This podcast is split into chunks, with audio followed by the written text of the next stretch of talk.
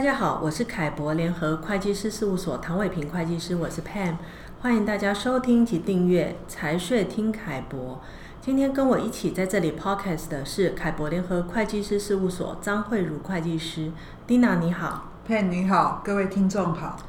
我们今天来谈谈境外公司章程这个议题哦。早期境外公司大部分都是采用这个境外地区注册代理人提供的这个标准版的境外公司章程，但是这几年来呢，我们发现有一个很大的趋势上的改变哦，就是设立境外公司的客户大概超过半数都会修改这个公司章程的条款，让章程的内容呃更能符合他们的需求。是的。嗯，如果说章程要达成传承或者引进外部投资人等特殊目的，那章程条款通常需要经过特别的设计。我们今天就来谈一谈，一般会需要修改境外公司章程的原因及目的，以及要如何来修改。那我想，我们今天就举一个呃，我们有协助规划的客户啊。作为案例，这样听众可能比较呃容易理解。那背景是这样啊，呃，陈先生呢，呃，他有三个子女哦，三个小孩。那呃，我们就用一些呃名称哦，就是假设小孩呢就叫做陈大宝、陈二宝和陈小宝哦。那陈大宝跟陈二宝呢，目前在家族集团企业里面呃工作。那陈小宝呢，最小的小孩呢是自己创业，呃，所以没有在家族集团企业里面担任任何的职务。那这个陈先生呢，他有一家 BBI，也就是英属维京群岛的公司。那陈先生用这家 BBI 公司来控股呃他各地区的事业。那陈先生呢，他计划就是逐步让三个小孩呢，三个子女，慢慢的来拥有这个 BBI 公司的股权。嗯，陈先生那时候阐述的主要的想法是如下：第一，BBI 的股权虽然陆续转给三个小孩，但是陈先生希望自己能对集团有控制力。第二，大宝跟二宝虽然在集团内工作，但是目前还不确定大宝跟二宝哪一个人比较适合做接班人，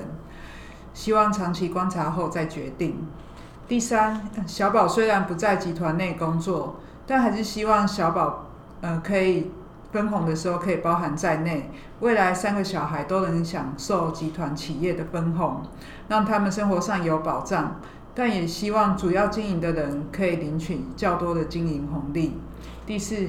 集团企业股权必须维持家族持有，嗯，不希望外部股东来干涉经营。嗯，没错。呃，那时候陈先生跟我们说，他主要的呃想法就是刚刚蒂娜说的这几点哦。那我现在来说明一下，我们呃当时为陈先生设计的章程条款哦，主要有哪几点哦？第一个就是我们在股份上有做一些呃区别啊、哦，这个 BBI 公司一共发行了十万股哦的股份，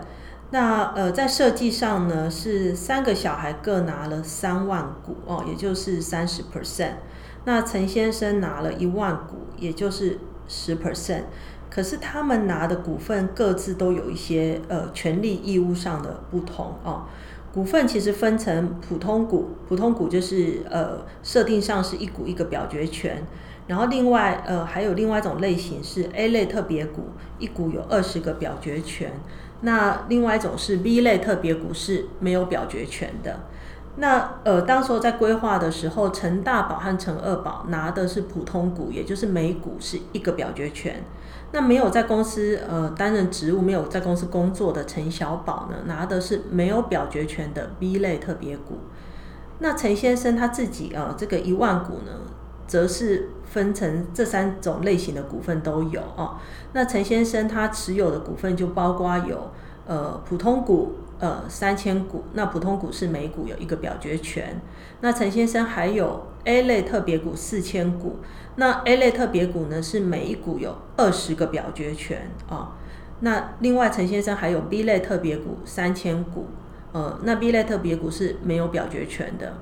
那这样做的目的呢，是在哪里哦？有两个目的，第一个就是让陈先生呢，他可以拥有复数表决权，也就是多数表决权的 A 类特别股哦。我们刚刚提到 A 类特别股一股有二十个表决权。所以，虽然陈先生呢，他的股数不多，可是他的表决权数却是很高的，因为他拥有了一股有二十个表决权的 A 类特别股哦。那这样可以让陈先生保有这个经营控制权。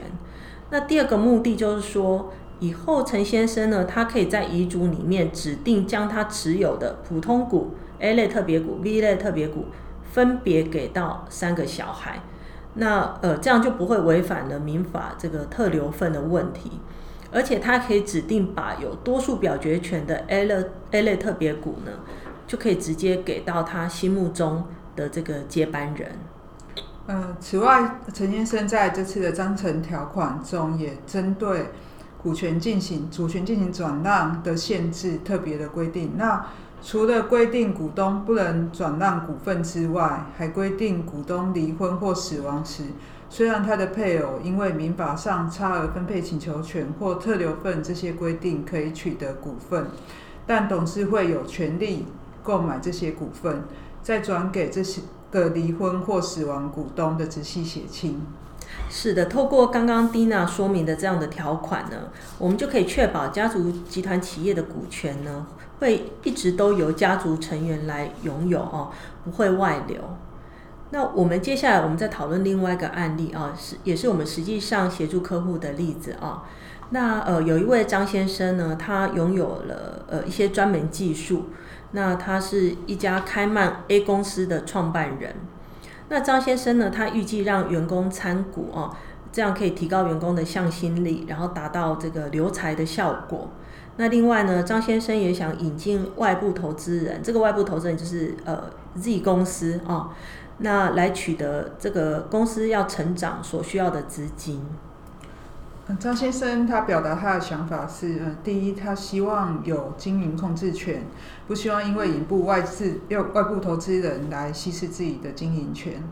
那第二，针对员工的股份，呃，需要达到留才的效果。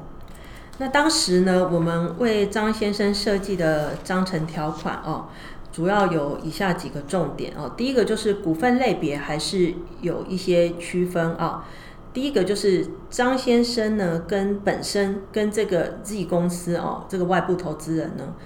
持有的股份都是一股有一个表决权哦。那主要是因为呃 Z 公司他们当初要入资的时候，他们也很坚持他们需要有表决权了哦，所以就张先生跟 Z 公司其实每股都有一个表决权哦，所以在这一点上面，张先生并没有办法呃取得多数的表决权数。那另外呢，就是针对员工的部分，员工拿的股数呢是设定没有表决权的，也就员工没有表决权，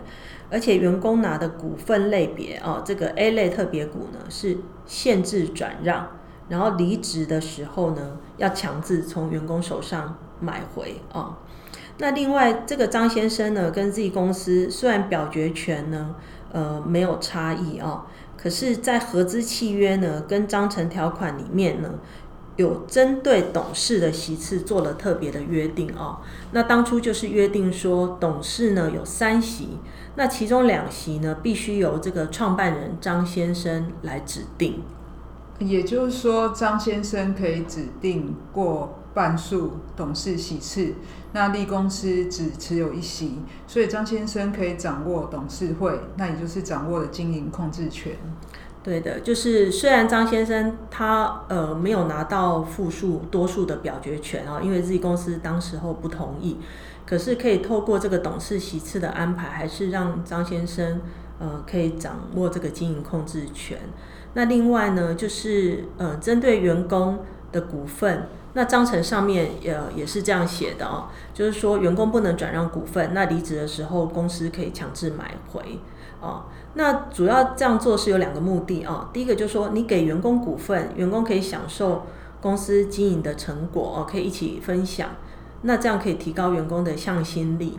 那可是你同时又限制他不能转让股份，所以就可以避免员工呢，他任意的把股权变现之后，哎，他就自己离职了哦，就没有达到这个留才的效果，这是第一点。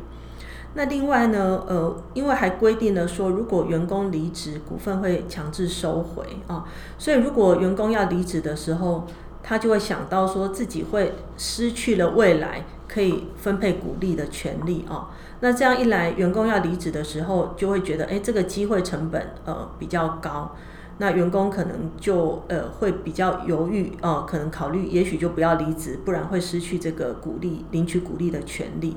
那这样一来，就比较能达到这个留才的效果。最后还是要提醒一下，要进行这样的规划。章程条款修改涉及到境内外法令，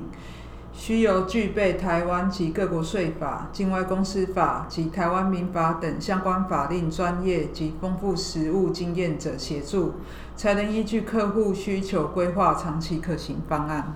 是的，那也欢迎呃各位听众或者客户有呃相关的需求，呃都可以来咨询这个凯博联合会计师事务所。谢谢大家今天。